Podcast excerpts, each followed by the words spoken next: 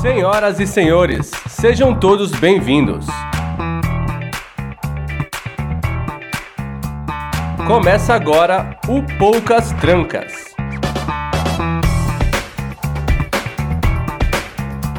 O podcast onde quase nada fica de fora.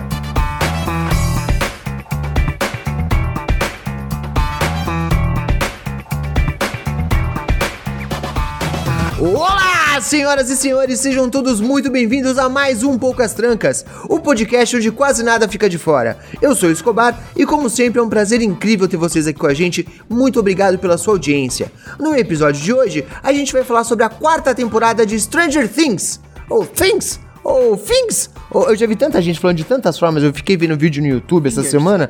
Stranger Thingers. Things, que fa- a palavra. Things. Vai ser um negócio louco aqui. Vamos falar de bagulhos sinistros. Claro que eu não vou fazer isso sozinho. Tenho aqui meus amiguinhos de sempre, começando por ela. O amor da minha vida, eleita dos meus afetos, Marcela Modena. Boa noite, pessoinhas. E eu tô trabalhando tanto, mas tanto, que no fim de semana, quando eu vou limpar a casa, a minha casa parece a casa do mundo invertido. Nossa, caramba, agora eu fiquei parecendo um péssimo dono de casa. Obrigado por começar o programa com a energia lá em cima. Muito obrigado por isso. Cheguei em casa, tem uma árvore. Ai. Temos aqui também um especialista no assunto, você já ouviu a voz dele? Ele é o único de nós que já foi até o mundo invertido e voltou. Felipe Passos, o princeso. É verdade, é verdade. Você sempre me surpreendendo com uma piadinha de quase morte. Eu adoro. É que eu tenho que me reinventar. Eu tenho que me reinventar toda semana pra conseguir fazer uma piada. Ó, Não é fácil, princeso. Ó, vou te falar que essa temporada aí, meu irmão, foi filme de terror, tá? Teve ceninha ali que é isso. Teve ceninha ali, vamos falar sobre isso, inclusive, mas antes deixa eu terminar de apresentar a bancada de hoje. Não é possível que eu não consiga terminar uma apresentação sem ser interrompido. Temos aqui também ela, que provavelmente é o monstro para as pessoas que ela conhece. Olha só que maldade. Flavinha, boa noite. Bom dia, boa tarde, boa noite. Muito obrigada pela parte que me toca e turn around. é impossível não falar sem cantar, gente. Não dá. Ah, muito bem. É bom você aproveitar a sua música favorita, porque isso vai ser muito útil para você sobreviver caso seja atacada. Vamos falar sobre isso também. E temos aqui, terminando a bancada de hoje, a nossa nerd residente, conhecedora de todas as coisas e de tudo mais, Aline, boa noite. Oi, gente, boa noite. E eu quero dizer que eu me senti muito representada nessa temporada. Mais do que nas outras. Olha só, vou querer saber o que você quis dizer com isso, hein? Vamos lá. Vamos querer saber.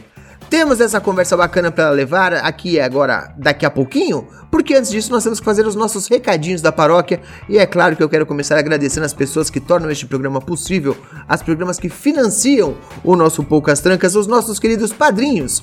Um beijo enorme para Saulo Andrioli, Masashi Inoue, Rogério B. de Miranda, Will Cunha. Eu acho que eu falei certo dessa vez. Tomara que eu tenha falado certo, que ninguém Tá certo. reclame do nome do que eu estou falando dessa vez. E Julian Catino, espero que eu tenha falado certo também, por favor, não reclame. É Julian, a, a, Mar- Julian, já falou, cara. é, a Marcela ela só consegue falar o nome dele mexendo a Só, é mãozinha. Julian, É, Julian. é impressionante. Eu não tenho essa Tá habilidade ainda. Muito obrigado, seus lindos. Um beijo atrás do joelho esquerdo de cada um de vocês.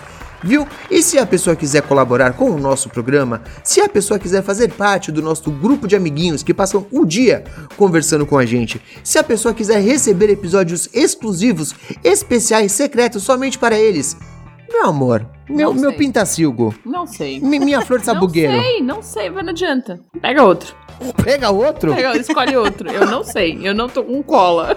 Caramba, a pessoa pediu arrego na primeira pergunta, acho que é um Passa, recorde. repassa, né? É um Isso. recorde desse Torta programa. na cara. Exatamente. Princesa, por favor, me salve. Como a pessoa faz? É, faz o quê? Ô, ô princesa, você tá, você tá prestando atenção no programa? Eu tô prestando, mas eu entrei em outro foco quando a Marcela entrou e deu esse disclaimer aí, a- quebrou a quarta parede, porra. Tá, eu não vou fazer a frase toda de novo. Princesa, se a pessoa quiser apadrinhar essa bagaça, Apadrinhar. Tá bom. Código é apadrinhar. Você vai em padrim.com.br barra os poucas trancas ou no PicPay arroba os poucas trancas e você faz uma doaçãozinha pra gente, a gente gosta, a gente usa pra muita coisa aqui dentro, pra, pra pagar boleto. Na realidade é isso. Tudo se resume a boleto. no fim das contas é isso mesmo, a gente tem que pagar é os boletos. Ué, é verdade. Totalmente. Temos que pagar a estrutura enorme que mantém este programa de pé, que no caso é só o nosso editor, mas mesmo assim a gente ainda passa puro pra pagar. A gente tá. Daqui a pouco tá tipo. Pode par. Compra um prédio, tá ligado? Isso. Um É, o Poucas Trancas Corporation, com sede nas Ilhas Seychelles. Muito obrigado por me lembrar desse plano, princeso. Vamos chegar lá ainda. Estamos em todas as redes sociais como Os Poucas Trancas, arroba Os Poucas Trancas. Nossas redes sociais, Flavinha, se, se inclusive você divulgou que a gente ia fazer gravação no, no Instagram, Flavinha? Divulguei no Instagram. Falhei por não conseguir ter divulgado hoje, porque estava trabalhando até 15 minutos antes do programa, mas divulguei. A galera do Instagram sabe que estamos aqui, assim eu espero. Olha aí! É, estamos voltando. Estou falhando um pouco na missão, mas estamos voltando, prometo. Mas aos pouquinhos estamos voltando. E se você não é um jovem, assim como o pessoal de Hawkins, Indiana, na verdade você é um velho paia, e você quer falar com a gente, mas não usa rede social, você pode mandar um e-mail pra gente. Aline, qual é o nosso e-mail? Ospoucastrancas.gmail.com Muito bem, você viu ali, eu peguei leve com você, eu perguntei o e-mail, porque é a única coisa que eu pergunto, pra você não gaguejar mais, pra você chegar aqui segura, confiante. Afiada. Ela pode responder confiantemente, não sei. Exatamente como a Marcela fez É verdade. quando eu perguntei pra ela. Foi muito confiante na resposta, a gente precisa ser honesto. Não posso terminar aqui esse bloco de recadinhos sem fazer o nosso agradecimento ao nosso querido editor Rafael Zorzal, que inclusive apareceu aqui na gravação, mandou uma mensagenzinha pra gente. Zorzal, muito obrigado, meu querido. Conheçam o trabalho de Rafael Zorzal, além de aqui com a gente, também no Prestart, também no RP Guacha e vais, vários outros programas, inclusive eu acho que tem arquivos da Patrulha Novo saindo por aí. Por favor, conheçam o trabalho de Rafael Zorzal, um trabalho sempre excelente. Acho que todos os recados foram dados, então vamos para o nosso episódio.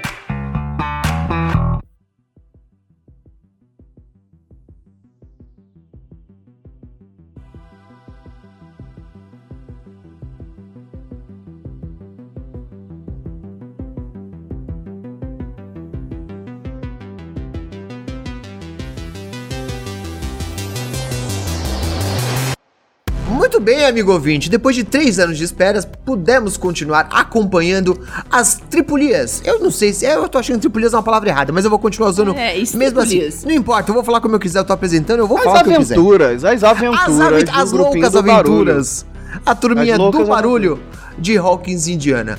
A gente é, acompanhou a última temporada em 2019, então já fazia bastante tempo que a gente não tinha mais contato com essas crianças que agora não são mais crianças. Já tá todo mundo uns galalau de vinte e tantos anos e começa a aparecer malhação versão internacional.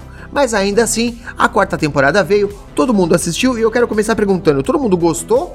Ou alguém aí achou meio meh? Eu gostei muito e eu me senti muito tia, olhando, nossa, como esses meninos cresceram. Pode crer. Porque, olha, É, então, é, eu me sinto assim desde a segunda temporada, tá ligado? sim, mas parece que deu um salto muito maior. Não sei, não sei Ah, porquê. sim, parece.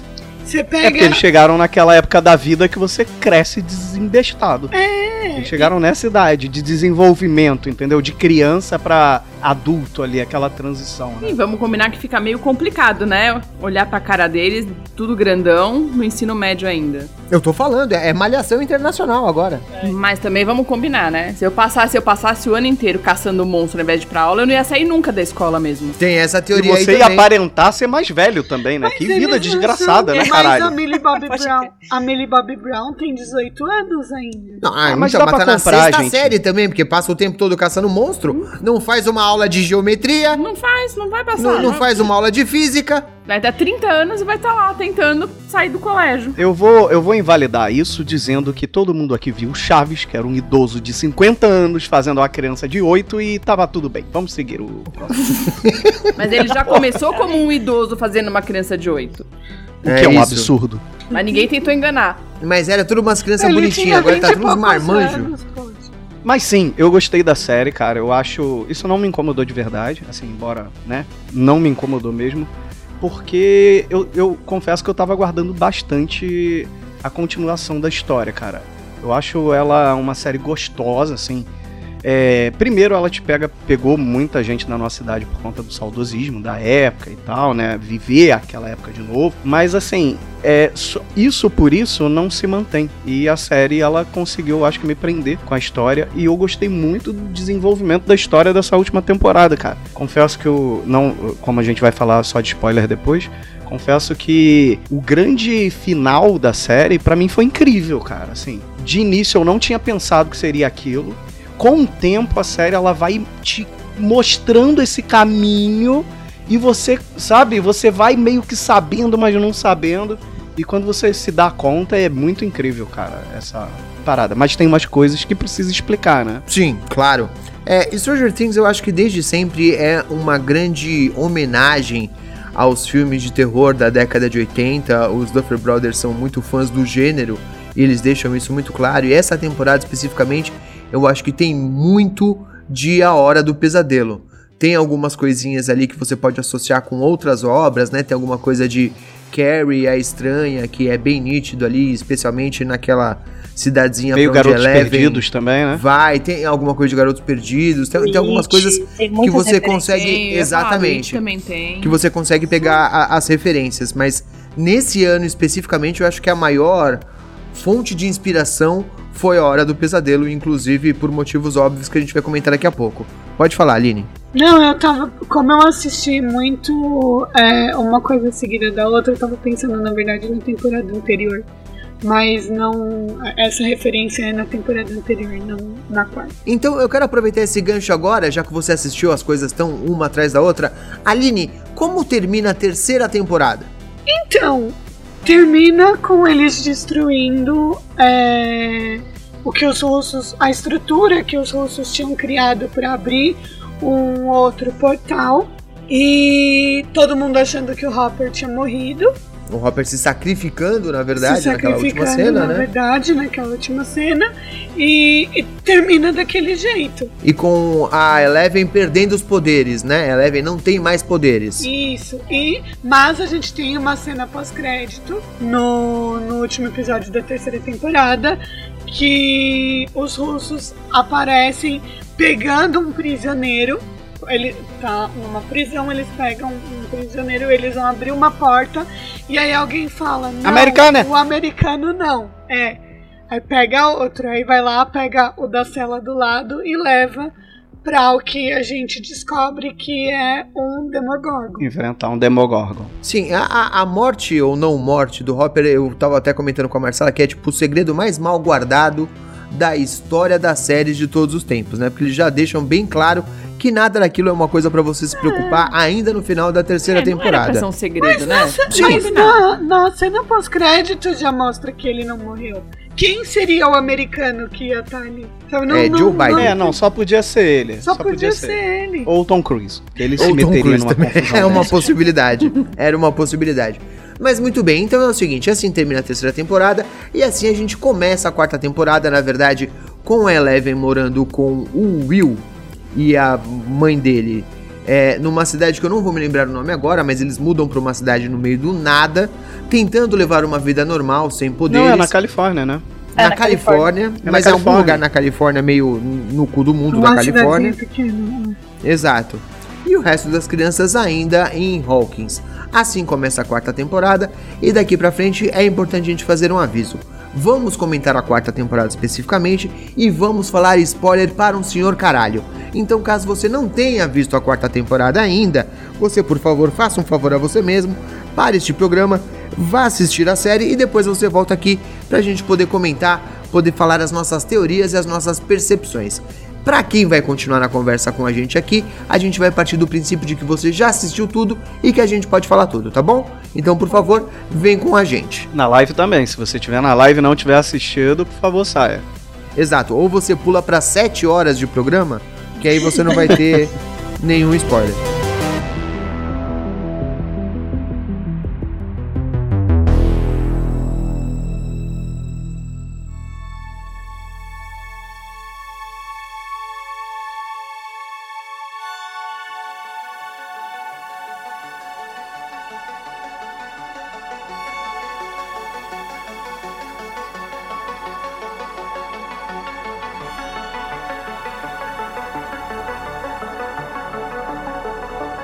Muito bem, a Eleven tá sem poderes, morando numa cidadezinha no cu da Califórnia, e logo no primeiro episódio a gente já é apresentado ao personagem mais intragável, mais insuportável de todas as quatro temporadas, que é aquela menina do capeta tá na escola junto com a Eleven e puta que me pariu, que vontade que eu tinha de meter o patins na cara daquela menina desde a primeira vez que ela apareceu. Não é? E aí ia cuspir Na- rodinha por um mês. Puta que pariu. Na realidade, na realidade, na realidade, eu pensei que você ia falar até do papai.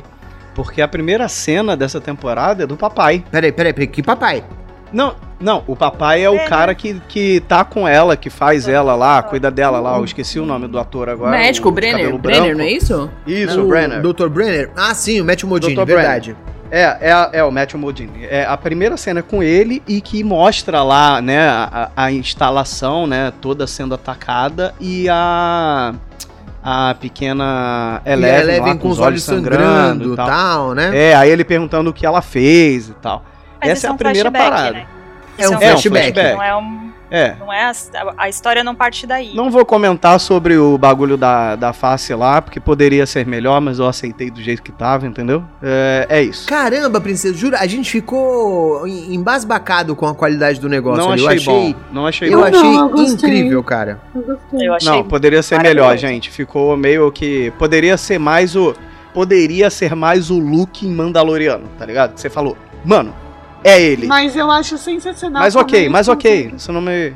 Como eles conseguem é, fazer uma série que parece que saiu dos anos 80. Você assiste, não parece que Stranger Things é, é atual.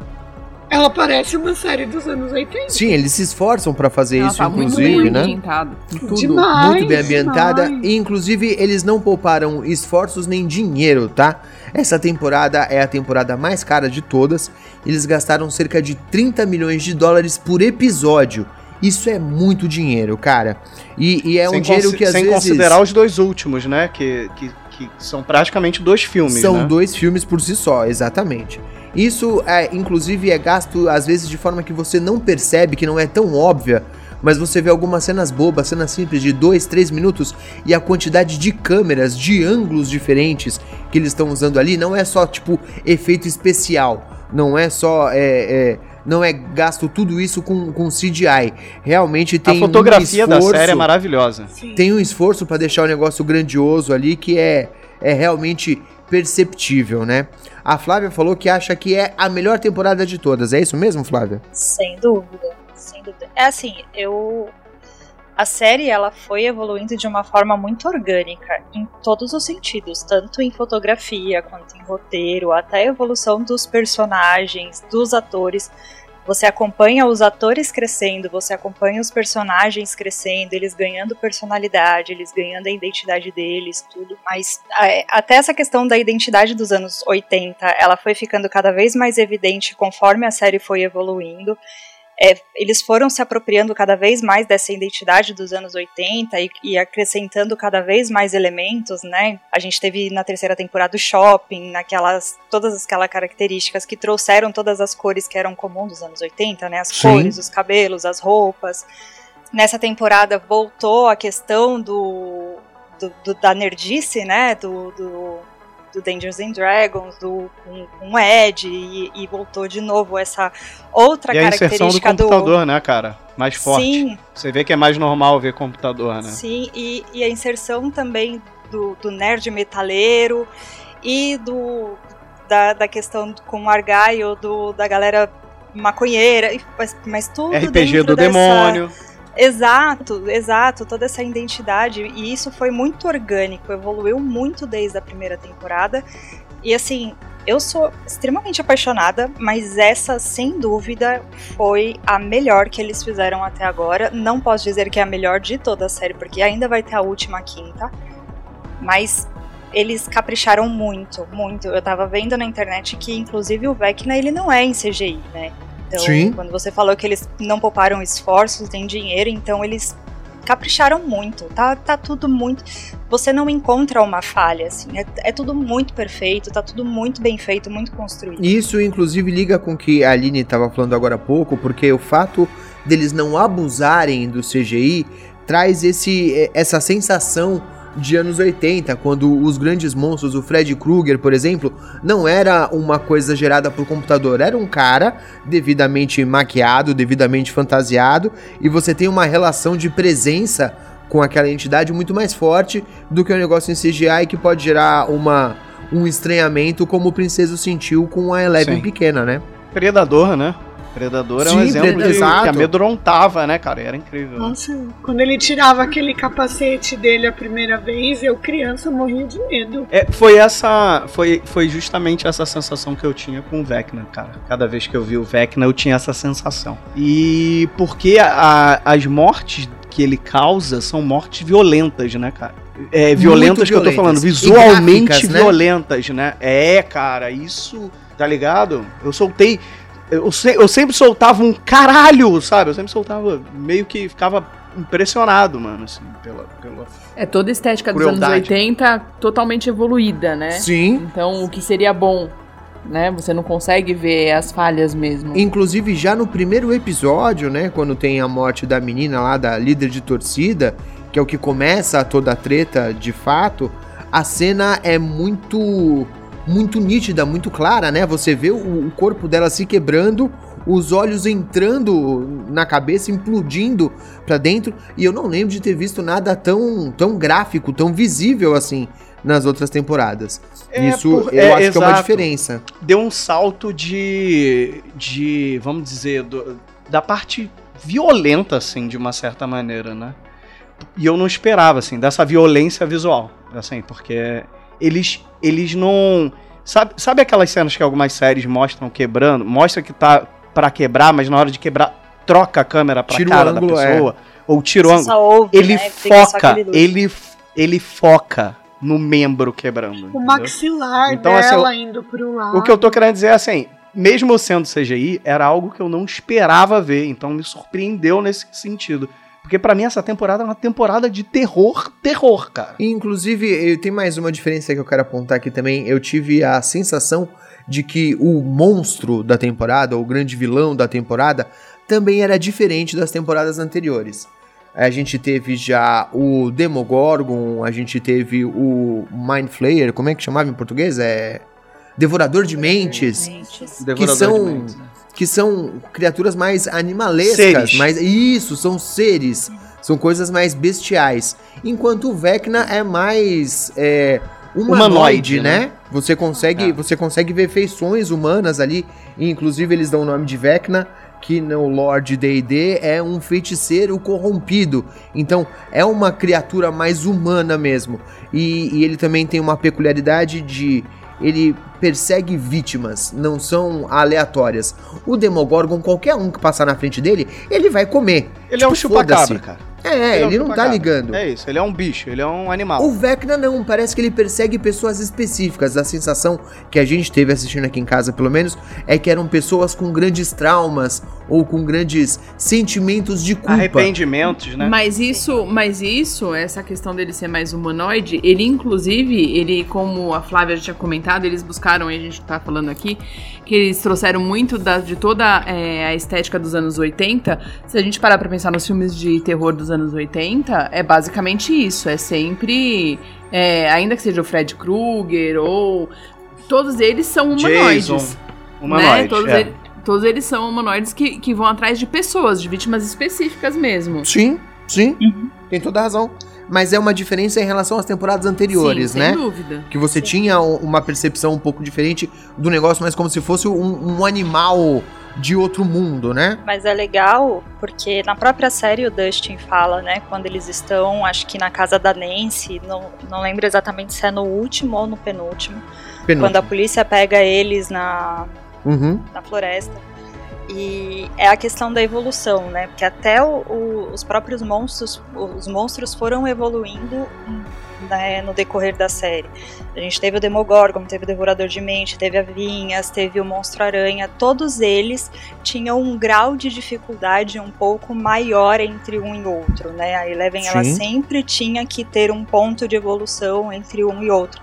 E o próprio, o próprio Dustin fala isso ele. Eu, eu não lembro se ele fala de general cinco estrelas, alguma Exato. coisa assim, mas ele fala alguma coisa assim, né? Tipo, nossa, tipo, ele já mandou vários soldados e agora é o mundo invertido tá mandando um cara muito pica foda e porque ele é um cara muito foda porque ele tem agora toda uma estratégia, né? Tipo, ele não pega qualquer pessoa, ele não ataca de qualquer jeito. Ele primeiro É, ele ataca é, quem tá fragilizado, né? Basicamente Sim, mas é ele não chega e ataca. Ele primeiro amaldiçoa, Amedronta, né, entre aspas, a pessoa e tem todo aquele ritual, né, de, de serial killer, tem todo Parece até que ele É. se alimenta desse sentimento de medo. Mas Exatamente. é exatamente isso. Sim. Exatamente isso. E ele tem se alimenta negócio, das vítimas, né? Esse negócio dele criar uma relação com a vítima, né? Até porque fica lá preso naqueles.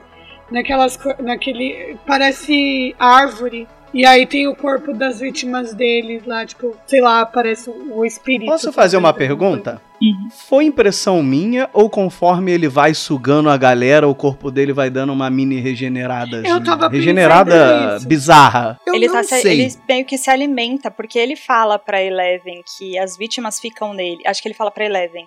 Fala, cada- é. Ou pra Eleven Ele ou pra. Nancy, eu não lembro. Que ele absorve. Que ele fala assim, Pra todas Eleven. elas estão aqui. Ele não É, fala, Sim. tipo, é. que as pessoas É morrem, Eleven. todas elas estão É aqui. Então é, é- o que a sensação que dá é que ele ataca essas pessoas mais vulneráveis porque é fácil de você invadir a mente delas e, e conseguir né, manipular, enfim.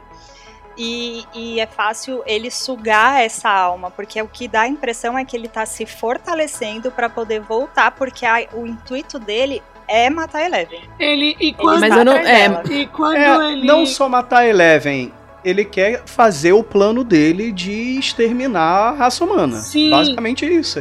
Sim. É porque ele tem que acabar com a Eleven, que ela é o obstáculo pra isso, né? Tecnicamente ela é a única que consegue, né? Mas dessa questão dele se regenerar, na última cena mostra é, que ele caindo e tal, mostra alguma coisa é, mudando no, eu não sei se é no braço dele, mostra alguma coisa se regenerando nele sim. Eu, eu, eu não tive essa impressão de que ele tava se regenerando. Eu tive a impressão de que, como ele é todo.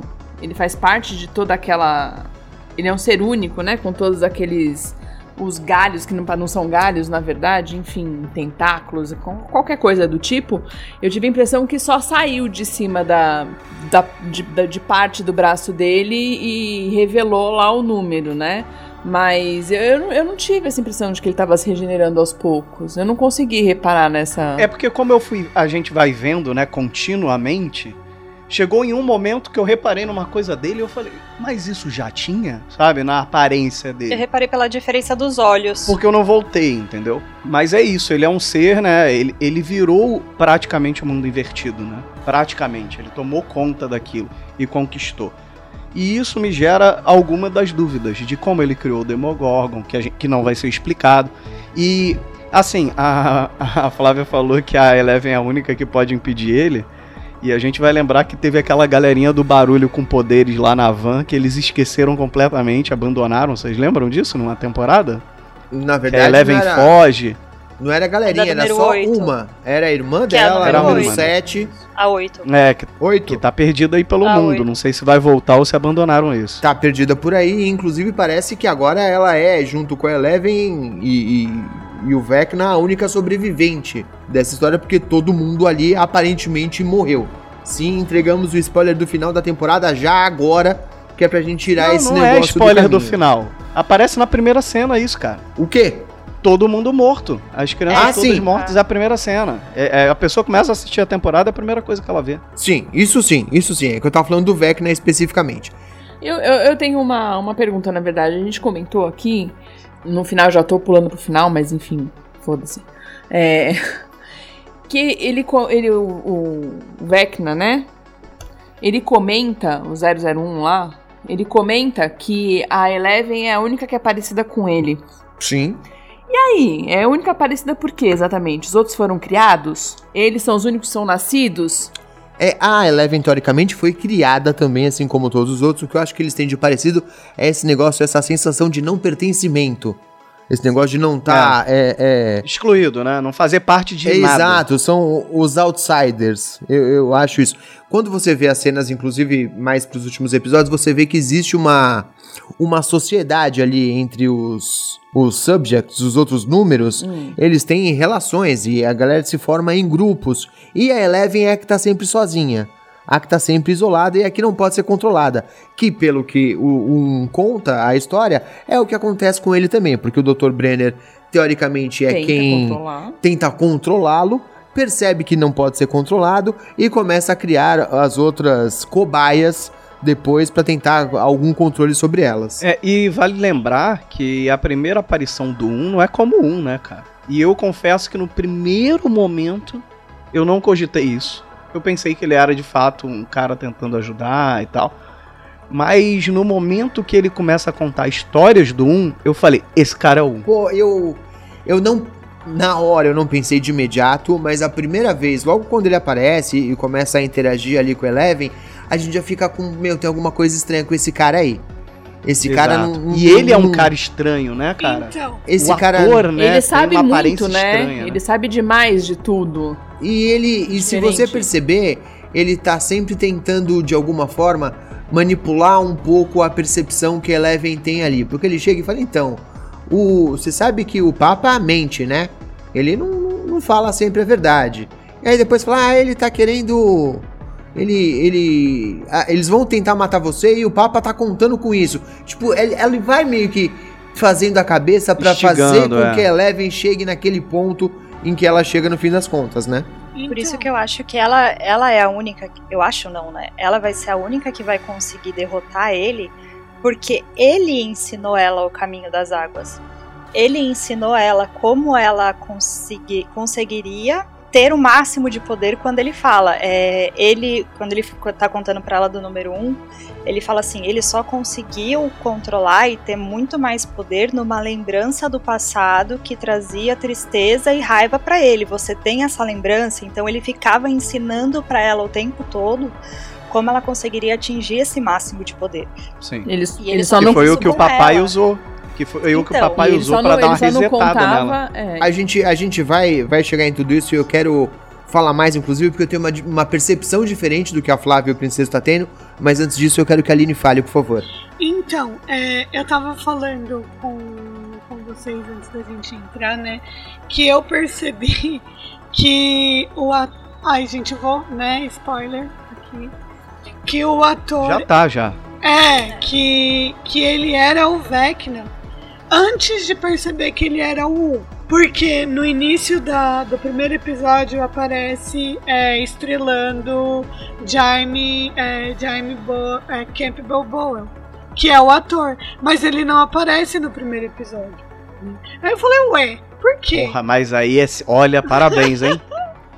Aí, parabéns pra você, hein? o dele ser o um foi igual vocês, tipo, na hora que ele começou a falar com o Eleven e falar, não, mas é, o um existiu, o Papa, o Papa fala que ele não existiu, mas ele existiu. Eu estive aqui com ele durante anos, eu falei, ah, pra cima de mim, você é Não o mete um, essa, né? né, querido? né? Inclusive, Não, vou é ter que interromper. Vou ter que interromper esse episódio aqui pra contar é, essa história peculiar. Que eu joguei um spoiler master na cara da Aline completamente sem querer.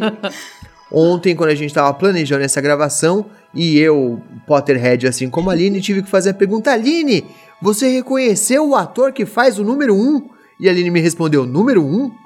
E foi aí que eu percebi que a Aline não tinha visto o último episódio. E eu joguei o spoiler master completamente sem querer. Mas ó, antes de eu assistir, você me falou isso, aí do nada eu ainda respondi. O ator que faz o Grindelwald, porque eu sabia Foi que ele mesmo. tava na série. Foi. E eu fiquei quieto, eu fiquei quieto pra Mas não estragar não, mais. Qualquer coisa que eu falasse ali conversa. ia dar merda. Só falar uma coisa. A Eleven não é a única que pode matar o Vecna. Porque ela pode fazer isso com o Mike, com o Will e com o Dustin e com o Steve, com a Nancy, com todo mundo, porque eles só conseguem juntos, mano. E, e o Dustin, ele tem uma importância grande demais nessa temporada. Ele é o melhor. Porque, porque tirando a Eleven, normalmente ficava centralizado muito no Mike, cara. E essa temporada é muito do Dustin, cara, porque ele Ah, não. mata as charadas. Eu acho ele um saco. Eu acho que ele pô. mata as Eu charadas. acho o Mike um Não, saco. calma. Ele mata as charadas. Tem a Nancy também. Eu acho que tirar, tirar um pouco o Mike da jogada foi bom pra você ver mais ainda essa, essa outra galerinha dentro da, da formação, entendeu? E da importância que eles têm. Achei o, o personagem que faz o rapaz do RPG, eu achei uma inclusão maravilhosa. Tô torcendo é pra que ele não morra, cara. Eu não quero Eu que ele também. morra. Calma, eu quero calma, que ele faça calma. parte do bonde. Vamos, vamos falar Tá sobre bom. a divisão dos grupos, vamos falar sobre os personagens secundários, inclusive as novas adições. Agora, antes disso, eu queria só trazer de volta aqui, puxar um ponto pra trás, porque eu tenho uma percepção diferente do que vocês dois falaram. É, eu não tenho a sensação, e pelo menos não é o que o Dustin fala, inclusive, que o Vecna seja o grande líder por trás de todo o Upside Down é. ali. A, a- a impressão que eu fico é que o Devorador de Mentes é quem é a grande entidade por trás ali de tudo. E teoricamente ele tá conectado com a coisa toda. E é ele quem manda esses soldados ou generais pro mundo real pra abrir caminho Tá. e abrir o portal. Então, Sim, mas é essa percepção que eu tive. É, Até porque eu o pensei, mundo ah, como o Vecna criou o. Demogorgon, eu não acho que seja Não. isso. é, não. Tem um ser muito superior que ele tá, foi que, que nem o Dustin falou, ele tá mandando os soldados. Tipo, o Vecna é a, último, a última cartada dele, antes dele aparecer. Tipo, ele é Não, a Até porque o mundo invertido já sabe? existe, né? Eles E tem entram Isso numa que coisa que já falar. existe, né? É verdade. Ele verdade. cai, ele cai no mundo invertido. Isso, e tem uma cena de que o, o Vecna. Acho que a primeira cena que mostra ele entrando no, no mundo invertido mesmo. É uma das cenas que ele volta, né, pro mundo invertido, que é o. É onde ele fica, enfim. É, que ele, ele cai meio abaixado no, no chão num, num sinal de reverência. Tem logo, logo no. Eu não reparei isso. Ele, ele já cai abaixadinho de joelho e ele dá uma baixada de cabeça. Então, assim, eu tenho a impressão que ele já tá ali, é, tipo. Se dobrando, curvando se mesmo. curvando, exato, se curvando ao grande devorador de mentes. Pra mim fica muito claro, ficou muito claro nessa Vou cena. reassistir. Eu não peguei isso também. Maravilha. Agora a gente precisa falar sobre a divisão do grupo. Isso, de certa forma, foi inclusive uma coisa que me incomodou um pouco, porque já tinha acontecido em outras temporadas. E eu. É, não chegou a me incomodar assim, estragou a experiência, nem nada disso. Mas eu fico um pouco cansado desse negócio de tira a Eleven do jogo. Ela some, ela se separa de todo mundo e vai ficar mais forte e vai treinar e qualquer coisa assim, tipo meio Dragon Ball Z, pra ela voltar Goku, no né? último episódio pra bater no cara do mal. Isso eu acho um pouco cansativo, mas dessa vez não só separou o grupo, como separou em três núcleos diferentes, né? O núcleo que vai pra Rússia pra tentar salvar o Hopper, o pessoal que ficou em Hawkins, que é quem teve mais ação, na verdade, e o pessoal na Califórnia que ficou completamente esquecido, né? Ó, Só um adendo, eu sei que você não vai assistir, mas nunca na sua vida assista One Piece. Porque é exatamente Fica tranquila, que Aline. Precisa, é, Fica relaxa. sossegada, cara. mal olha, vai, sus- olha. Desse mal a gente não vai, vai morrer, não. Putz, cara. todo, todo, toda, toda luta, todo coisa de One Piece tem isso. Separa o Luffy, prende ele, depois ele chega pra lutar com o vilão. Mas enfim, Vai evoluir o Pokémon primeiro pra poder. Vai evoluir É. o Pokémon. Mas, mas sim, é, isso acontece. Mas eu vou te falar que eu gostei muito da aventura lá da mãe do Billy indo pra, pro Alasca com aquele amigo que do nada o cara sabe karatê pra caralho, tá ligado? Eu achei muito, legal isso, cara. A confiança, ele sabia, só que a confiança dele. E ele é muito maluco, eu gostei muito dele. O Murray é um personagem que já relação- aparecia na terceira temporada, mas teve muito É. mais espaço agora, né? Pra Ele, na caralho, verdade, é. apareceu bem antes, É, né? ele ele apareceu. E- ele e vem, outra? acho que desde a segunda temporada, da segunda ou da primeira temporada, e aí ele reapareceu na terceira e continuou. Ele apareceu só consultor, como né? um Quando alguém tem louco, alguma né? O- dúvida, vai lá nele, né? Ele era só o maluco da teoria da conspiração, né? isso. Mas o personagem dele cresce, na verdade, nessa temporada. E queria dizer que eu achei muito legal o núcleo do Hopper com aquele policial lá. Aquele policial não, com aquele guarda Ninguém. lá russo. O ninguém. Eu peguei a referência, Aline. Tamo junto. Eu gostei da divisão dos núcleos. Eu também fico bastante irritada com esse negócio de separa a Eleven, deixa ela lá no cu do mundo e não mostra mais ela. E... Mas assim, também é uma coisa que não estragou minha experiência em nada. É inegável que o Dustin, ele é sempre o gênio e é ele que desvenda os maiores mistérios. É, não sei por que, a galera tá achando tão ruim o, esse negócio de ficar falando, ai, porque o Will, porque o Will, o Will tinha que protagonizar. Gente, o Will, desde a primeira temporada, ele só foi uma pessoa, um, um menininho que caiu no mundo invertido ele nunca teve um protagonismo muito maior do que isso. A única coisa que ele tem é essa sensibilidade de saber quando tem um monstro do mundo invertido por perto. Ponto. Não sei o que, que, é essa coisa que todo mundo tá, tá querendo que ele brilhe muito no Corinthians. Outra coisa, essa temporada é da Max. E não tem como negar. Essa temporada é dela, ela teve um episódio todo dela e essa menina, ela não prometeu nada e entregou tudo. Inclusive, tudo. ela, tá ela é incrível. mais envolvida com a trama diretamente, né? Porque ela também tem uma grande mágoa, uma grande sensação de culpa, porque o Billy Sim. morre na temporada anterior. Isso faz com que ela vire um alvo pro Vecna. E ela é. é- ele tenta alcançá-la e quase consegue, porque eles conseguem descobrir o negócio da música, que pode ou não ser uma falha de roteiro. Daqui a pouco a gente conversa sobre isso. E ela consegue escapar no último minuto numa cena particularmente incrível, que é aquela cena dela fugindo de- no Upside Down, com as coisas caindo em volta e ela correndo. É uma cena absolutamente fantástica. Caverna do Dragão Sim. total. Caverna do Dragão Total. demais. É, só voltando um pouquinho, eu acho que tirar a Eleven de campo. Isso, isso é uma coisa meio chata de se fazer em roteiro, porque quando você, isso acontece quando você dá muito poder para um personagem só. Não tem equilíbrio. Ela é a única pessoa entre eles com poder, né? É, de fato, assim, a gente tem o, o Dustin que é muito inteligente, a gente tem o Will que consegue sentir, a gente tem até a Robin agora ela é bastante inteligente e tal, mas poder, poder mesmo de fato, a gente só tem a Eleven. Então o que que acontece? A gente tira o poder dela, a gente joga ela pro cu do mundo. Não tem o que fazer, isso Não é desde a primeira fazer. temporada, isso Prec- tá definido. Exato, precisa fazer isso com ela, sabe? Por mais chato que seja. Mas, não sei se você concorda, Aline, eu acho que nessa temporada isso tem um tempero diferente. Porque ele tá contando muitas coisas da origem de tanto dela, particularmente, que a gente tinha perdido, quanto da origem do grande vilão dessa temporada, entendeu? Isso E é eu verdade. achei a forma que. E eu achei a forma que ele conta, a forma que a Nancy. Ela tá dentro de uns pesadelos lá do, do Upside Down, né? E ela assiste tudo acontecendo. Cara, aí foi a minha segunda surpresa. Porque eu não sabia que ele era filho do, do Victor. É, isso Saca? Eu não sabia que o número um. É isso é que eu acho legal na série. É que ela vai te. twist. Ela vai numa escalada de, de, de surpresas, entendeu? Primeiro que aquele cara é o número um, depois que ele vira o Vecna, e depois que o Vecna é o filho do Victor, cara. E você vê que ele é um cara diferente e, e cruel desde criança. Ele, ele começou a conceber isso. Até aquele momento a gente achava que era uma entidade. Eles fizeram tudo de propósito pra gente achar que era uma entidade, alguma coisa à parte. E quando a gente vê a mesma cena é, desse outro ponto de vista, de que ele causou aquilo tudo, é mais louco ainda, entendeu? É mais um plot twist, eu achei foda Então, isso. ali pelo terceiro ou quarto episódio, você descobre a história da, da casa, né?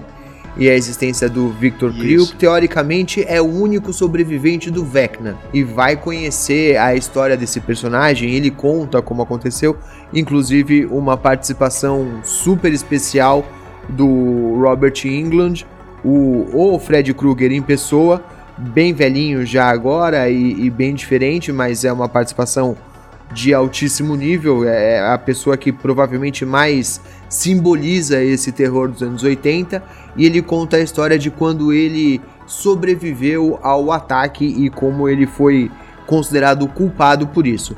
E aí tem um ponto que eu quero levantar aqui que talvez seja a, a, a, falha de roteiro ou não, eu quero que vocês me provem que não é uma falha de roteiro. Quando ele tá contando a história, Ele diz que ele ouve a música que é a música preferida dele e ele fica cantarolando, murmurando, e é assim que as crianças se ligam na história da música, que é o que eles usam para salvar a Max. Muito bem. No último episódio, quando você descobre finalmente que o 1 é filho do Victor e também é o Vecna, ele fala que ele não consegue matar o pai porque ele era muito jovem, ele estava aprendendo a lidar com os poderes dele ainda, então ele ficou muito cansado e ele acaba entrando em coma. Não tem absolutamente nada a ver com música nenhuma o fato do cara não ter morrido. Isso é um furo de roteiro, gente? Pode ser e pode ser que não. A gente ainda não sabe o que vai acontecer, né? É, Eu porque na realidade, na cena que a Nancy vê, ela vê o Victor abraçando o filho desmaiado. De fato. Essa é a Sim. cena final. É isso. Então, assim, a- na verdade, nós temos uma ponte porque a gente não sabe se quando ele acordou ele tentou matar o Victor. Eu acho que não. Mas nós temos uma existe- ponte ali, né? Não, não. Ele teria tentado antes, quando ele mata a irmã, o cara, ele leva o cara pro Upside Down, ele mata a irmã e ele não consegue matar o pai, porque ele tá fraco demais. Aí ele desmaia. E é quando o pai volta do transe, que teoricamente ele ouviu a música e não sei o que, ele volta do transe, vê o filho caído no chão e vai lá e pega ele no colo. Mas existe uma resposta neurocientífica pra isso. Pô, que fala fudeu. na série, que fala na série quando elas estão visitando lá o hospital psiquiátrico. Inclusive o, o fala cara mesmo. fala, olha, a gente descobriu que a música, ela entra em locais do cérebro que não que outras coisas não conseguem atingir, a música acalma alguns pacientes e blá blá blá. Isso é neurocientificamente comprovado. Tanto que é, pacientes de Alzheimer, por exemplo, a última coisa que eles esquecem, a última coisa que eles perdem a relação é a música. É, existem pacientes de Alzheimer que esquecem da família inteira, esquecem deles e tudo mais, mas eles continuam lembrando das músicas favoritas porque a música ela tem um poder de entrar no local do cérebro onde nenhuma outra coisa consegue chegar. É só lembrar de Por que isso coco. acontece? Verdade. É. Por que isso acontece? Ainda não, não se tem muitas explicações, mas existe essa ligação neurocientífica aí da música. Quando a pessoa tá naquele transe, ela provavelmente tá num transe psíquico, né, psiquiátrico lá, com alguma coisa, e a música pode sim trazer ela de volta. Então pode ser um furo de roteiro, mas ao mesmo tempo existe toda uma explicação que eles deixam, inclusive, na série explicada. Agora, isso só prova que o Vecna é- era um cara muito fraco mesmo. Porque mostra a cena deles todos na mesa de jantar e ele com o poder psíquico dele que liga o rádio lá e faz uma cena meio assustadora que o pai vai até o rádio e é a hora que ele mata a mãe. E aí, a hora que eles vão correndo pra porta, tal, não sei o que, ele tenta matar todo mundo e não consegue. E o pai ouve a música que ele gostava muito tocando no rádio. Era só o Vecna ter trocado de estação, gente. Mas ali naquela fase ele era uma criança que estava desenvolvendo os poderes dele. E ele estava usando o poder de levar o pai para uma lembrança da guerra ao mesmo tempo que ele estava matando a irmã. Verdade. Não, e Ele ele tava podia nem usando, saber tipo, desse, desse fato. De. Aqueceu, Claro aqueceu que o não. computador, aqueceu a máquina. É, a Ele questão é essa. A música deu uma segurada no pai E ele dele, não que sabia não, que também, não, né, que que não entrou completamente no transe. O que fez o Exato. Vecna, o- enfim, é, eu ter que usar muito mais poder pra tentar levar o pai e não conseguiu. Ele acabou exaurindo. Então a música deu uma segurada, o cara tentou fazer mais, o moleque tentou fazer mais força e acabou desmaiando. Mas o pai não ficou fudido, né?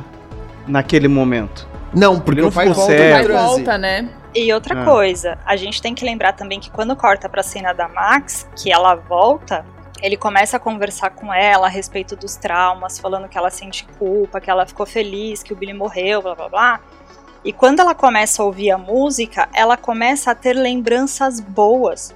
Porque na conversa que ela tem com o Vecna, ele fala: você tá afastando seus amigos, você afasta ele porque você é má, porque você tem seu trauma e blá blá blá.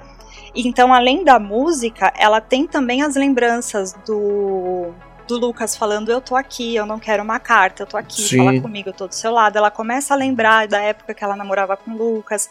Ela tem aquelas lembranças quando ela levou a, a On pro shopping, que elas foram. Então, assim, no caso da Max, ela conseguiu juntar duas coisas que tirou ela do transe, que deu aquela força para ela sair do transe. é a música que trouxe ela pra realidade e as lembranças boas que ajudou ela meio que sair do trauma, que é o principal foco do, do Vecna. E que é um bom ponto esse, porque é, quando o Vecna tá falando, né? Quando um tá falando com a, com a Eleven, ele fala, né? Que. Ele sempre fala que o um conseguiu se apegar às lembranças é, de raiva, de coisas de sofrimento, pra ficar muito forte, né? E aí mostra que ela tenta buscar essas mesmas lembranças, só que ela fica muito mais forte quando ela acessa as boas memórias. E aí Tá. é um ponto que a gente vê em vários filmes, inclusive. O negócio do Harry Potter tem isso, Sim. né? É, quando você. É, é até coisa boba, mas, por exemplo, quando você assiste Monstros S.A. é a mesma coisa. O terror causa, causa muita energia, mas fazer uma criança rir traz mais energia ainda, entendeu? Tá. Então tem, esse, tem esses pontos de que. No final das contas, eles são muito parecidos, mas o que vai vencer é aquele negócio. Eu até falei pra você no dia, falei, ah, que bobo, é o amor que vai vencer de novo, né? E é mais ou menos isso mesmo. E é mais ou menos isso. Olha, né? Eu queria, eu queria fazer uma explanação de algo que eu pensei agora. E Por favor. sabe por que, que a, sabe por que, que a Eleven ela surpreendeu o 1 e, e tem uma coisa aí implícita. É, é- ela foi muito mais forte que o 1, que era o ser mais poderoso, que sugou todo mundo até aquele momento, né? E Eleven 11 nada mais é do que um duas vezes, né? Olha aí. Ó, Ó, ó, essa aí foi. Porra, né? Eu pensei nisso aqui agora, Foi, tá vendo? Não falou, falo né? só merda. massa. É um depois do E- outro. e- É. E, e outra coisa que eu ia falar é que a gente não pode esquecer do, do núcleo também dos jogadores de basquete, né? Porque tem aquele cara lá que ele é o Steve 2, Puta né? que pariu. Nossa. Que Verdade. ele perdeu a chata, namorada, né? E ele, ao ver lá o amigo dele morrer lá no meio do lago, ele, né, acaba já é, é, juntando, né, o que ele já pensava com algo demoníaco, com o lance do RPG e tal. E isso meio que leva pra um outro lado também, né? Porque Acaba, jogando que... toda a cidade num grande pânico satânico, né? É, exato, num desespero geral ali no meio de tudo, né? E ainda mais porque o Lucas, o Lucas ainda tá naquele momento ali, né? Que ele não sabe o, o que ele faz naquele momento da adolescência. Eu vivi bem isso, né? Porque eu fui o, o cara que fazia esporte, né? Do colégio, jogava em time do colégio. Então, assim, é, eu era o nerdola que jogava futebol. É basicamente isso. E era ele ali, né? Mas acaba que as raízes dele, a amizade de fato verdadeira, acaba levando ele de volta. né? E é importante ressaltar também que durante a década de 80 isso era uma discussão real, tá? Nos Estados Unidos existia toda uma Claro. discussão se esses grupos de RPG eram cultos satânicos e, e se você tava deixando o seu filho se envolver com coisas que eram é, não eram permitidas, eram proibidas. Então eles pescam um pouco dessa, dessa situação que realmente aconteceu pra intercalar com a história de terror que realmente está acontecendo na série. Os maluquinhos, mas os maluquinhos só estão jogando dado de 20 lados, cara. Só isso. É, só que aí é isso que é legal da inserção do Ed especificamente. Porque nos anos 80, além desse movimento dos jogos de RPG serem satânicos, havia também todo um movimento que a galera do heavy metal também era uma galera satânica. Tanto que o filme Meninas Malvadas é, foi baseado numa história que o cara ouvia uma banda de rock que agora eu não vou lembrar qual é, porque sempre que eu preciso de uma informação eu não tenho. E, e o cara foi, perseguiu a menina e matou uma menina porque. E aí todo mundo falou: olha, tá vendo? Ele ouviu a banda, tanto que a família processou a banda, perdeu o processo, tudo. Então existia todo esse movimento de que quem ouvia rock, quem ouvia heavy metal e tudo mais, e quem jogava RPG eram pessoas envolvidas com o diabo. Então o, o Ed ele foi um personagem muito certeiro e muito bem desenhado para ocupar esse papel. Inclusive, no primeiro momento ali em que o Ed aparece e quando o Hellfire Club é apresentado, é uma cena absolutamente maravilhosa. Eles estão ali no refeitório da escola e você vê esse cara que é diferentão, meio radical, e eles estão falando sobre o jogo, falando sobre RPG, tem uma trilha sonora, um rock and roll irado, e naquele exato momento você fala, meu, RPG é a coisa mais hardcore do mundo. É a coisa mais irada que existe. Eles fazem isso parecer muito forte, é muito legal. E aqui a gente precisa tirar um momento para falar dos personagens secundários. Os que foram inseridos nessa temporada e os que foram inseridos em temporadas anteriores, mas tiveram um aumento de participação como Murray, que a gente falou mais cedo, e como a namorada do Dustin também, que tem um momento ali dela que é absolutamente genial, né, gente? Ela é demais. Que é quando a gente tem. Família, hein? É que ia falar isso, família. que casa mais maluca é aquela. Que casa é aquela, cara?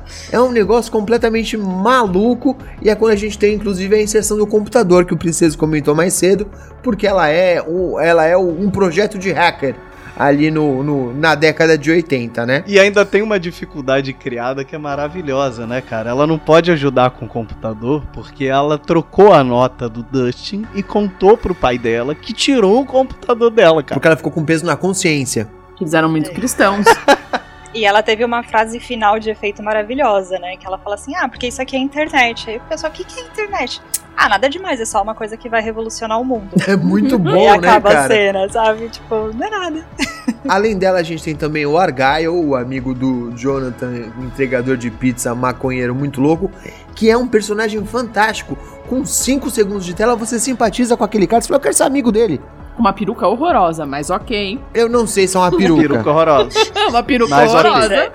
Se aquilo Eu não é sei se é uma peruca porque ele Deus. tá de boné o tempo todo. Porque é Não, uma ele peruca. aparece Que é o boné. boneco que sai junto com o cabelo, sabe? Sai junto com o É, cabelo, exato. exato. Eu acho que quando É ele aquela de entra na casa carnaval. da, da, da Suzy, ele tá sem boné. Ele aparece numa É. cena sem boné.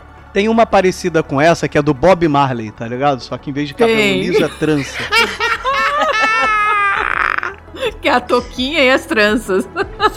Bom, e a trama que a gente tem é, acontecendo por trás de toda a história é a questão do primeiro flashback que o Princeso comentou quando o Dr. Brenner encontra todo mundo morto no laboratório, com a Eleven com os olhos sangrando, e você descobre, na verdade, no fim da história, que não foi a Eleven que matou todo mundo, na verdade foi o número 1 que matou todo mundo ali naquela última cena antes dele virar o Vecna.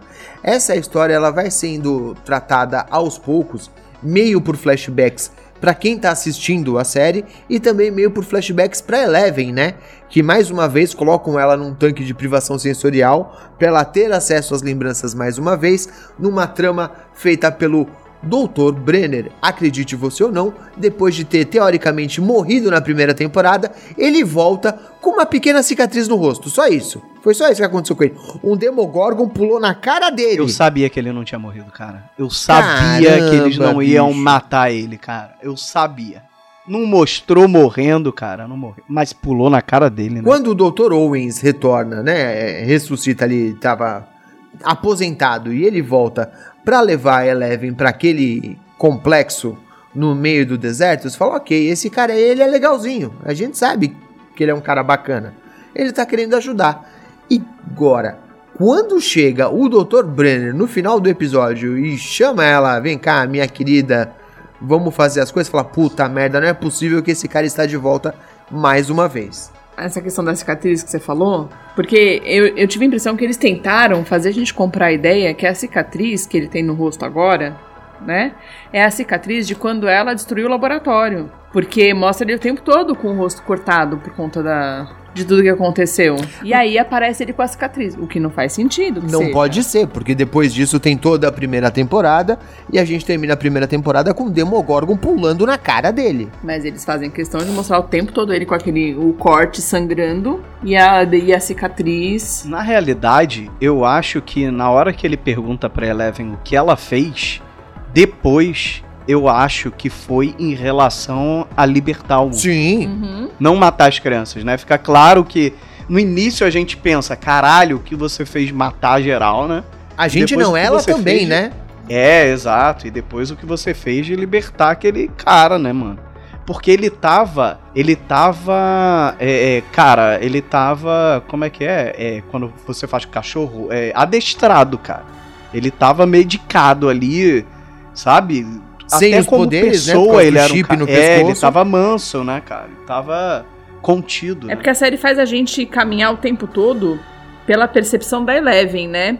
Então, até, até a gente chegar a essa conclusão de que ele tava perguntando é, o que você fez, que era, na verdade, libertar o 1, é, ela tem o tempo todo essa, essa percepção na cabeça dela, a lembrança que ela tem é que ele tá perguntando, por isso ela se sente tão culpada, né? Porque ela acha que ela que matou todo mundo. Ela tem essa sensação de que ele tá perguntando pra ela o que foi que você fez com a questão das crianças, né? De ter matado todo mundo. Aí a gente. Eles trabalham muito bem isso pra no final você entender que não. Ele tá perguntando, você libertou um, né? Tipo, que era um. Agora eu tenho uma pergunta. Quando a Eleven liberta um e ele sai matando geral, todo mundo, mas assim, com requintes de crueldade, todo mundo quebradinho, do jeito que o Vecna vai deixar as vítimas dele depois, todo mundo morreu ali naquele negócio. Só uma pessoa não morreu. E quem foi essa única pessoa que não morreu? O Dr. Brenner, que só ficou desmaiado porque tomou uma portada na cara. Foi só ele. Se o grande ódio do 1 é contra o Dr. Brenner que tentou é, é, comandar ele ou, ou adestrar ele, como o Princeso tinha falado, por que, que ele não se certificou de ter matado o Dr. Brenner também? É só porque o roteiro fica melhor assim? Talvez não tenha dado tempo, né? Como? Eu não sei, tem que ter alguma explicação. Porque ele Às saiu vezes ele é um cara que mundo, procrastina. Menos o cara que ele odiava. Às vezes ele é um cara que procrastina, cara. Eu acho, acho que ele deixou o melhor por Deixa tudo último. pra depois. E É, aí pode a ser. Eleven chegou antes. Ou vai ver que ele tava esperando pra fazer isso com a Eleven, como se fosse uma fase de treinamento dela, sabe? Porque ele pensou, tá Olha a gente, desmaiado, olha a gente, beleza. olha a gente consertando o furo Teorizando. do roteiro. Alô Netflix, contrata a gente. Acho que ele pensou, tá desmaiado, beleza. Vou terminar de matar quem poderia se juntar aqui. E aí depois eu vou buscar a Eleven e eu vou persuadir ela do mesmo jeito que eu tava fazendo até agora, falando que o papai mente, que o papai é uma pessoa ruim, blá blá blá, e eu vou fazer ela matar ele. Talvez o intuito Era dele não fosse ele matar, mas fazer ela matar ele, entendeu? Pra ela ter essa primeira sensação e ela de fato se juntar a ele. Não, eu concordo, eu ia falar isso. Eu acho que às vezes o intuito dele seria ela matar ele. Tanto que ele coloca ela numa sala aleatória, tipo, espera aí. Porque ele ia procurar, ele queria saber onde tava. Mas aí ele não deu tempo dele voltar pra pegar ela porque ela foi atrás dele. Mas o outro menino, o 6, que tava com o Dr. Brenner, ele não mata também? Não, não tá todo quebrado, todo ferrado na sala? Mas ali não é quem ele Sim, queria ele tá que... morto quebrado. Mas ali não era quem ele queria que ela matasse, entendeu? Porque É. o papai é o problema. O outro moleque, foda-se. Tipo, E ele tava sugando as energias da galera poderosinha, né, também, né? É Ah. porque a gente parte do princípio de que a fonte do poder dele é a raiva e a tristeza. Então, quem, está, quem causou raiva e tristeza nele foi o papai. Quem estava causando raiva e tristeza nele era, na, na Eleven, era o papai. Então, talvez o papai fosse uma parte do treinamento que ele fosse oferecer pra Eleven pra ela desenvolver esse poder e, e conseguir matar ele. Porque ele matou. Porque ele matou, não, mas ele já tinha matado a família dele. Igual, a questão dele não conseguir matar o pai, tanto que tem uma hora que ele fala: é, eu, eu tenho que voltar pra fazer uma visita pro meu pai, mas eu tô muito ocupado. Por isso que eu não voltei ainda pra matar ele. Ele fala Entendi. isso. Ele fala isso pra Eleven. Então. Então ele tá eu acho guardando os alvos mais importantes. eu acho que sim. Eu acho que sim. E eu acho que. Que ele. Ah, eu, eu não sei, eu concordo com o que vocês falaram dele não. ter- Ele era uma criança. E aí na hora da música, a não é que, a, que assim, ele era fraco e deixou aquilo acontecer. Eu acho que a música quebra o transe. Então, e ele não tem muito controle quebra. sobre isso, né? Como ele não sabia, ele era uma criança, ele não tinha esse conhecimento, acabou tirando o pai dele de lá. E ele era uma criança, ele não teve forças pra voltar. Pra mim foi isso. É um bom Eu raciocínio. só queria falar uma coisa que justifica o que ele fez, é que quando você tá comendo uma comida gostosa, você deixa a última garfada sempre a coisa mais gostosa do prato. Você, Você não deixa o arroz aquela feijão. última garrafa, Você né? você separa um pedaço de carne, aquele mais bonito, mais cortado, mais graúdo, você fala, esse aqui vai ficar pro final. É isso, é basicamente isso. sou obrigado a concordar com você. E por falar em deixar para o final, agora sim eu quero saber teorias para o que vai acontecer. Tem dois episódios ainda para serem lançados no dia 1 de julho, dois episódios que vão ser praticamente dois filmes. Provavelmente deve encerrar parte dessa história até a quinta e última temporada que só deve vir, sei lá, em 2034 mais ou menos. Mas eu quero saber o que, que vocês imaginam que vão acontecer nesses últimos episódios. Bom, primeiro que eles já falaram que a última temporada vem em menos de dois anos. Graças a Deus, vou morar pra isso mesmo. Que não venha nenhuma outra pandemia pra atrapalhar. Até porque os É. meninos vão começar a ficar idosos já, né? Se esperar mais do que isso, vai dar problema. Vão ter que fazer que nem It, sabe? Bom, todo mundo. Exato, todo mundo adulto, É, aí depois todo mundo isso. velho. Exa exatamente. Eu não queria admitir isso, mas eu tenho quase certeza que a Max vai ter que morrer pra fomentar essa, essa- força do, do grupo inteiro pra poder vencer o Vecna.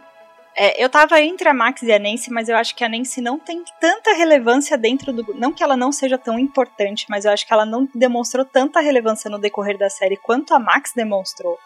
Então eu acho que a Max vai acabar morrendo pra ser essa força motriz aí pra, pra galera. E eu, e eu só queria muito que aquela vaca daquela Angela visse a Eleven gritando com a mãozinha na frente, assim, matando o monstro, só pra ela apagar a porra da língua dela e tudo que ela fez com a Eleven na pista de, de, de patins. Bacana, a gente percebe o, o, o- o sentimento da pessoa quando depois de desejar que a Eleven mate um monstro interdimensional, ela volte pra uma cidadezinha no cu do mundo pra matar uma criança. Muito bacana da sua parte, Flávia. Não precisa matar, só causar um trauma. Tipo, matar um, um urso na frente dela só com a mãozinha. Porque tem a cena, né? Que ela vai atrás dela e É. grita com a mão na frente, só que ela tá sem poder e ela acaba virando piada, né? Aliás, e aí a isso- Angela começa a fazer bullying por causa disso. E eu queria Bem que Carrie ela a estranha, mostrasse o poder dela Total, Carrie. pra Angela pra ela apagar a língua. Aliás, isso foi uma coisa que me decepcionou um pouco, porque naquela cena no rink de patinação, quando colocam ela no meio da pista e aquele negócio meio Carrie é estranha e todo mundo rodando em volta dela, aquele negócio começa a ficar angustiante, claustrofóbico, desesperador. Você fala, agora pronto, agora essa menina vai explodir a porra do negócio. E não acontece nada. Anticlima Mas é total. isso que eu acho legal. É. Sim, é, é muito bem feito. Quebra de porque é, é construído Pra você criar essa expectativa, né? Pra você achar agora o bagulho vai ficar louco e não fica. E pra trabalhar mais ainda a personagem da Eleven também, né? Tem que aprender a lidar com a vida normal, né, cara? Assim, embora, né, tenha todos esses Mas a gente é problemas. fomentado no ódio. A gente quer que as pessoas que estavam lá zoando ela paguem pelo que eles fizeram. Então a Eleven. é- Alguma coisa tem que acontecer pra aquele povo ver que a Eleven de fato tinha poder. Calma, eles têm Calma. que pagar mais ou menos porque eu zoei muita gente na minha vida. Calma. E nem todo mundo é psicopata, calma. Exato. Quem mais? Teorias. Olha, cara, eu acho que. Eu tava pensando aqui enquanto vocês estavam falando. Eu acho que lógico que isso vai ser trabalhado pra caralho em cima do Vecna e essa relação toda dele ser o 1, né? Porque é, eles dão um close até pra quem não pegou, né? No final. Caso você não tenha entendido, tá aqui, ó, o 1 no braço dele aqui, tá, gente? Ele tomou umas eletrificadas aqui, mas isso aqui ficou, tá aqui. Então ficou bem claro isso. E, cara, eu tava viajando aqui, olha. O Escobar falou brincando aqui, pô, daqui a pouco eles estão idosos. Não duvido, ouça de mim, que daqui a muitos anos tenha um Stranger Things com eles mais velhos. Não duvido. Puta Com a vida, situação hein? da Netflix, como anda e tal. Não duvido que daqui a muitos, sei lá, 10 anos, possa ter aí, hein, cara. Cuidado. Não que eu vá reclamar. Vou assistir. Longe disso. Eu acho que eles ainda vão explorar um pouco a questão do mundo invertido tá no passado. Verdade. Sim. Caramba, verdade. O mundo invertido parou no tempo Parou no tempo. Há Parou tre- na quantos anos? Três, né? em 86, né? Na primeira temporada. Exato. Na 83. primeira Quando, temporada. quando o 83. menino sumiu, né? Quando, que é o, o começo. Nossa, verdade. Acho que eles ainda vão dar uma explorada nisso. Eu acho que tem. Eles não colocaram isso à toa lá. Deve ter alguma, alguma coisa boa aí pra, pra explorar. E eu acho que quem ficou sumido nessa temporada foi o menino que sumiu no começo. Eu não sei o nome dele. É o Will? Will. É o Will, isso, né? Will. É, na, Que na ficou um pouco sumido a e que- relação dele, né? Com Exato. o- com- E o é uma Mike, relação. exa- E é uma relação que fica bem. É, Bem, bem duvidosa. Eu Tá acho Não que seja um problema, tá dizendo- Não que mas isso você seja não consegue. Não é, que, você não tipo, consegue foda-se, definir, né? Exato. Não sei se eles estão tentando colocar isso, essa, essa ideia de que talvez ele tenha algum sentimento a mais pelo Então. amigo ou não. Isso é um problema, porque o nome disso é queerbaiting, né? Você colocar lá, deixa todo mundo, oh meu Deus, eles não têm. Eles têm um Mas- sentimento e tal. Tipo, Mano, não. Ou, ou você É. assume. Porque Calma. assim, fica aquela coisa do não falamos do Bruno, Não, sabe? não, calma. Mais ou mas menos. olha só, Eu vi- 86. o- A série tá se passando em 86 e ele, é mas um, a série ele tá não é entrando de na adolescência. 86. Mas a série não é de 86. Não, ma- mas olha só. Vamos falar de uma série de 86, a gente vai abordar os temas como as pessoas pensariam em 86. Não dá pra pensar como 2022. Sim, ele Eu- pode estar no armário. Ele pode estar no armário. Eu não tô dizendo que ele vai sair com uma bandeira rainbow amarrada na cabeça, não é? Mas isso? olha só, eu não acho que é apelar. Eu acho que assim, existe. Eu acho interessante colocar isso em pauta, caso seja o caso, porque como a Marcela falou, não fica uma coisa definida, mas assim, a série está se passando em 86. Se fosse 2022, seria completamente diferente, É, acredito eu eu. vi uma entrevista com os atores falando exatamente sobre isso, tá? Inclusive com o próprio ator que faz o Will. E ele fala é, sobre ser uma coisa que não é tratada, que não é abordada. E que isso por si só também pode ser interessante, no sentido de ele pode ser, ele pode ter esses sentimentos e ele pode Sim. não saber que ele tem esses sentimentos. Isso não quer dizer, na verdade, que estão enrolando pra mostrar alguma coisa. Quer dizer que é exatamente isso que é ser uma criança que tá descobrindo se tem ou não sentimentos, se é assim ou não, e que o fato Sim. deles não rotularem isso transforma numa coisa mais orgânica. E eu acho que tem um ponto de vista aí também. Eu acho que seria, inclusive, mais digno, né? Não precisamos falar, não, não, tipo, ah, não falamos sobre isso e. É porque era exatamente assim. É, é uma época que. É, mas a gente tem um outro ponto também. Tem essa questão da sexualidade do Will que fica nesse- nessa ambiguidade. Uhum. Só que a gente tem também a Robbie, que ela já se declarou lésbica na terceira temporada. Inclusive, neste primeiro episódio desta temporada, houve-se todo aquele alvoroço que, meu Deus, a Vicky vai aparecer, que era até aquela atriz que fez a Annie Coe lá, que todo mundo Sim. tava. Puta merda, ela vai aparecer, ela vai aparecer. A menina teve cinco segundos de tela, falou Nossa, oi, ódio. tudo bem, e desapareceu. trombone e é isso aí. Sumiu. É. Então, assim, eu acho que pode até ser abordado, mas não vai ser nessa temporada. Talvez isso vai ser um tema pra quinta, porque a gente já tá num desenrolar da história que vai ser vamos caçar o monstro, destruir o monstro e as nossas questões pessoais a partir de agora vai ficar pra depois. Tanto que a história da Nancy e do Ai, Jonathan. do Steve, não, não, do Steve, porque Ah, eles estão se reconectando. Isso também não vai ser um arco que vai ser fechado nessa temporada, vai ser fechado só na outra. Mas eu entendo Isso se ele também não morrer, que... né? Não, não vai. Não acho que ele Mas eu entendo também que isso não é uma temática que seja tão relevante assim pra Exato. ser levantada como uma bandeira pra série pra falar, puta merda, a gente precisa falar disso, entendeu? Não, não. Então, Jogaram, tipo assim, olha, naquela época existia, as pessoas não sabiam lidar com isso, é uma criança que tá descobrindo. Tanto que a própria Robin tá discutindo com o carro, no carro com o Steve, e o Steve fala, meu, é só chegar nela, fala com ela. E ela fala, cara, você não tá entendendo. É muito mais Você complicado. é um homem que se você falar com uma mulher e não der certo, tudo bem. Eu sou uma mulher que se eu falar com outra mulher e não der certo, a minha vida acabou.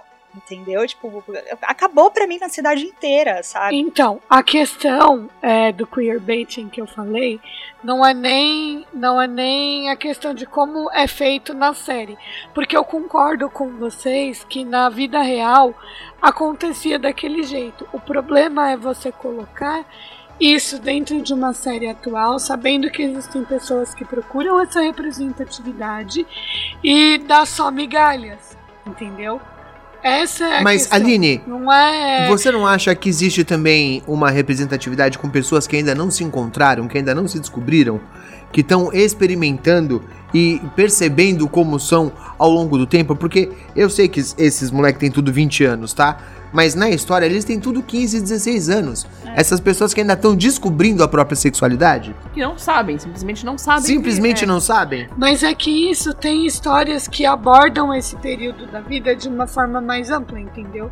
E aí são outras histórias que levantam essa bandeira necessariamente. O problema é você capitalizar em cima de uma coisa que você não tem necessidade de colocar no roteiro só pra ter as migalhinhas aqui. Tipo, olha como a gente é legal com os gays. A gente até colocou eles Não. aqui, sabe? Eu não acho que eles estão capitalizando em cima disso. Eu acho que eles colocaram de não. uma maneira orgânica, tipo assim, faz parte Sim. da vida, ponto. ponto. Sempre Tanto fez que parte, isso né? não foi um foco, isso não foi um foco, isso não foi um problema, isso não foi uma exaltação em momento algum. Nem quando a própria Robin fala pro Steve que ela é lésbica. Quando ela fala, meu, eu sou lésbica, ele fala, beleza, segue a Ok, vida, de vamos boa. continuar fugindo É. dos Total. russos e Isso foi entendeu? que Temos um legal. amor platônico e é isso. É, isso não foi um ponto de capitalização de, de novos públicos, entendeu? Isso foi uma coisa extremamente orgânica. Tipo assim, olha, a vida acontece e tem monstros querendo caçar a nossa amiga. Vambora. É, eu acho que foi. Eu Diferente acho que foi um de ponto... Heartstopper, por exemplo, que era uma É série isso. disso, voltada pra Sim. aquilo, que tem que falar disso, entendeu? Eu Então, acho eu que foi uma que questão que, seja foi um ponto de forma bem até agora, né? É, que foi abordada dos dois lados, tanto da, da menina que tá declarada pro amigo lá que é. é Quanto do menino que tá se quanto- descobrindo. Quanto do menino que não sabe, simplesmente não sabe. São os dois, são os dois pontos, né? Ela que já sabe e ele que simplesmente tá perdido ainda, que não consegue se entender.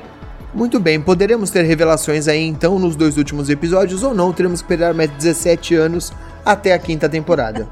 Sim. E eu queria dizer só uma coisinha. É, a música que me faria acordar do transe seria com certeza Acorda Pedrinho. Não sei mais pra onde ir, já que a noite foi. Acorda, Pedrinho, que hoje tem campeonato. Princesa, eu vou te derrubar dessa chamada, cara. Não, tem que botar. Tá tocando agora. Depois dessa bomba, eu vou ser obrigado a encerrar esse episódio. Já estamos aqui há quase uma hora e meia falando sobre esta Sim. temporada que ainda nem acabou. Inclusive, deixamos som um de compromisso Pedrinho. Os episódios, os dois últimos episódios dessa temporada vão ser lançados no dia 1 de julho, o que significa que voltaremos aqui com mais um programa para discutir os dois últimos episódios, muito provavelmente no dia 8 de julho. Então, se você gostou da nossa conversinha aqui, volte, porque terá mais assim que tivermos novidades.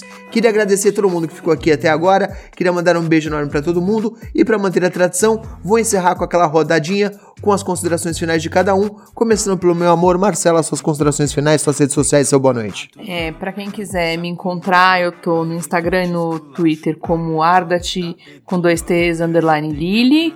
É, está difícil, é só entrar lá no Poucas Trancas e vocês me acham. É, e só queria dizer que é a melhor trilha sonora de todos os tempos, pra mim. Pode falar o que for, eu sou. A Marcela fica maluca com eu a trilha fico sonora, é maluca, verdade. Eu canto, Nossa, eu, eu adoro. é, é, o- é, o- é o que eu sou, não tem jeito. Se precisar de uma música pra trazer ela de volta do Vecna, é só botar Stranger Things que ela pira. Total.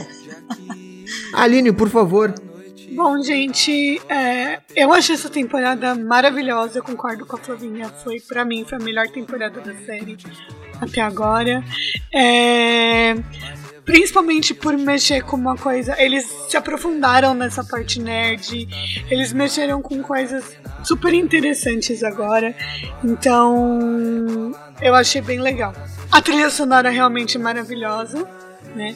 Eu não sei qual seria a, a minha música pra me tirar do transe. Talvez alguma música do Hamilton.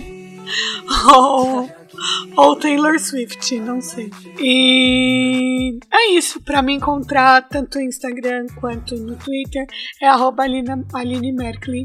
E é isso aí. Maravilha, princesa, por favor. Opa, arroba Felipe Passos com dois L's né, no Instagram e no Twitter, por enquanto, no Twitter. Eu quero mudar. Eu decidi mudar. É isso. Gostei muito, achei a melhor temporada de verdade. Gostei pra cacete dessa temporada. Porque ela mexeu muito comigo, se conectou, me deu medinho, me deu medo de ver personagens morrendo em algumas ocasiões. Então, assim, trouxe a Barbie de volta, né? Nos pesadelos da É Nancy. verdade. É, e como eu falei, eu achei que a revelação final de que o Um, que é o Vecna, é o filho do Victor, muito legal da forma que foi feita, com a transição da Eleven se tocando disso ao mesmo tempo que a Eleven soube disso ou ela não sabe disso, né? Ela não sabe Ele que ela é revelou filha pra do Victor. Nancy, na verdade. É, porque o Victor não, ela nem sabe que o Victor existe, na verdade. Ainda não. Então a gente é, a gente sabe pelos olhos da Nancy Eu achei muito legal o ponto de vista ter mudado da, da cena toda. Um beijo no coração. Flavinha, faltou você. Então vamos lá. Eu vou deixar aqui um pensamento filosófico que meu amigo me lançou isso ontem. Eu não vou dormir com essa intriga sozinha. Então a gente tá falando muito aqui de música favorita para sair do transe, mas seria a sua música favorita ou seria uma música que te causa um caos, uma estranheza que te traz, que te sairia do transe, né? Fica aí o pensamento que eu fiquei pensando que porra de música que me, me tiraria do transe e até agora eu não sei. E se eu, eu sei que se o Vecna me pegar, ninguém aqui vai me salvar, meus amigos também não, não vão me salvar, porque ninguém aqui sabe as músicas que eu gosto. Então, gente, se eu morrer, um beijo, amo todo mundo, é isso aí. É, vocês me encontram no arroba aStefanofly, Stefano com S mudo. Se não achar também lá no Poucas Trancas tem os perfis do Poucas Trancas tem aí o arroba de todo mundo. E durmam com essa, sonhem com Vecna. Eu não sei se essa foi a melhor temporada de todas ou se, se só faz tanto tempo que a gente não lembra mais como era as temporadas anteriores, mas eu sou obrigado a concordar que durante a temporada, algumas vezes eu fiquei com a sensação de, pô, como é gostoso assistir isso, né, cara? Como é legalzinho, funciona muito bem. Eu acho muito bacana mesmo. E se eu fosse pego pelo Vecna, a, a música que você ia ter que colocar pra me fazer voltar do transe é do Gustavo Lima. Mas não porque é minha música favorita, mas porque eu levantar e falar: desliga essa porra agora que eu não aguento mais esta merda. Então ia ser um, um efeito reverso no caso aqui. Você me encontra em todas as redes sociais como arroba Belin Escobar, é B-E-L-L-I-N Escobar. Na dúvida, meu nick é lindo, inteligente humilde. Muito obrigado para todo mundo que aguentou a gente até aqui. Foi um prazer enorme. Um beijo muito grande e tchau pra vocês, hein? E Beijo. vamos todo mundo se adicionar no Spotify pra saber as músicas que os outros gostam. Melhor não. Melhor não.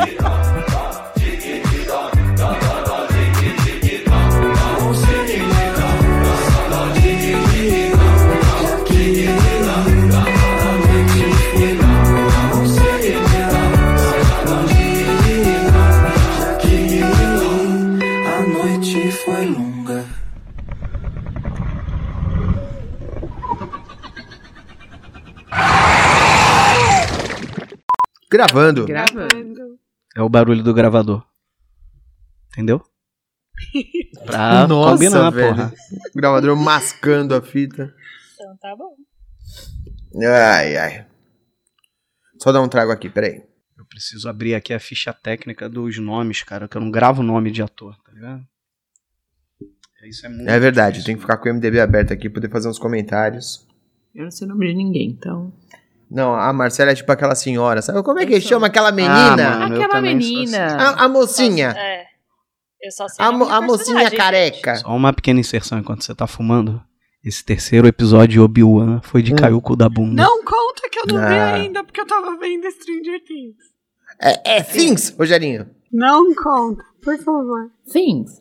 Ela tomou spoiler na cara do Escobar nessa semana já. Já. Puta merda. Vamos lá então, hein? Mas ainda assim, depois de três anos, pudemos continuar acompanhando as aventuras, as tripulias, como é que fala? A- As. Ah, sei lá, cara. Eu tô. Vocês entenderam o que eu quis dizer, né?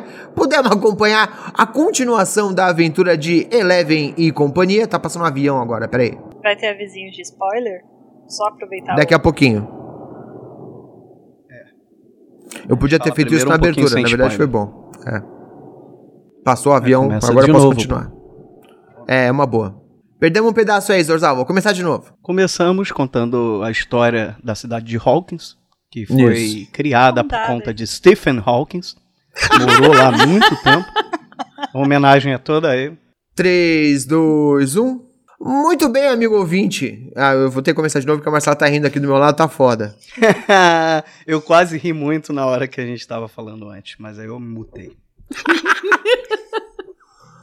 3, 2, 1.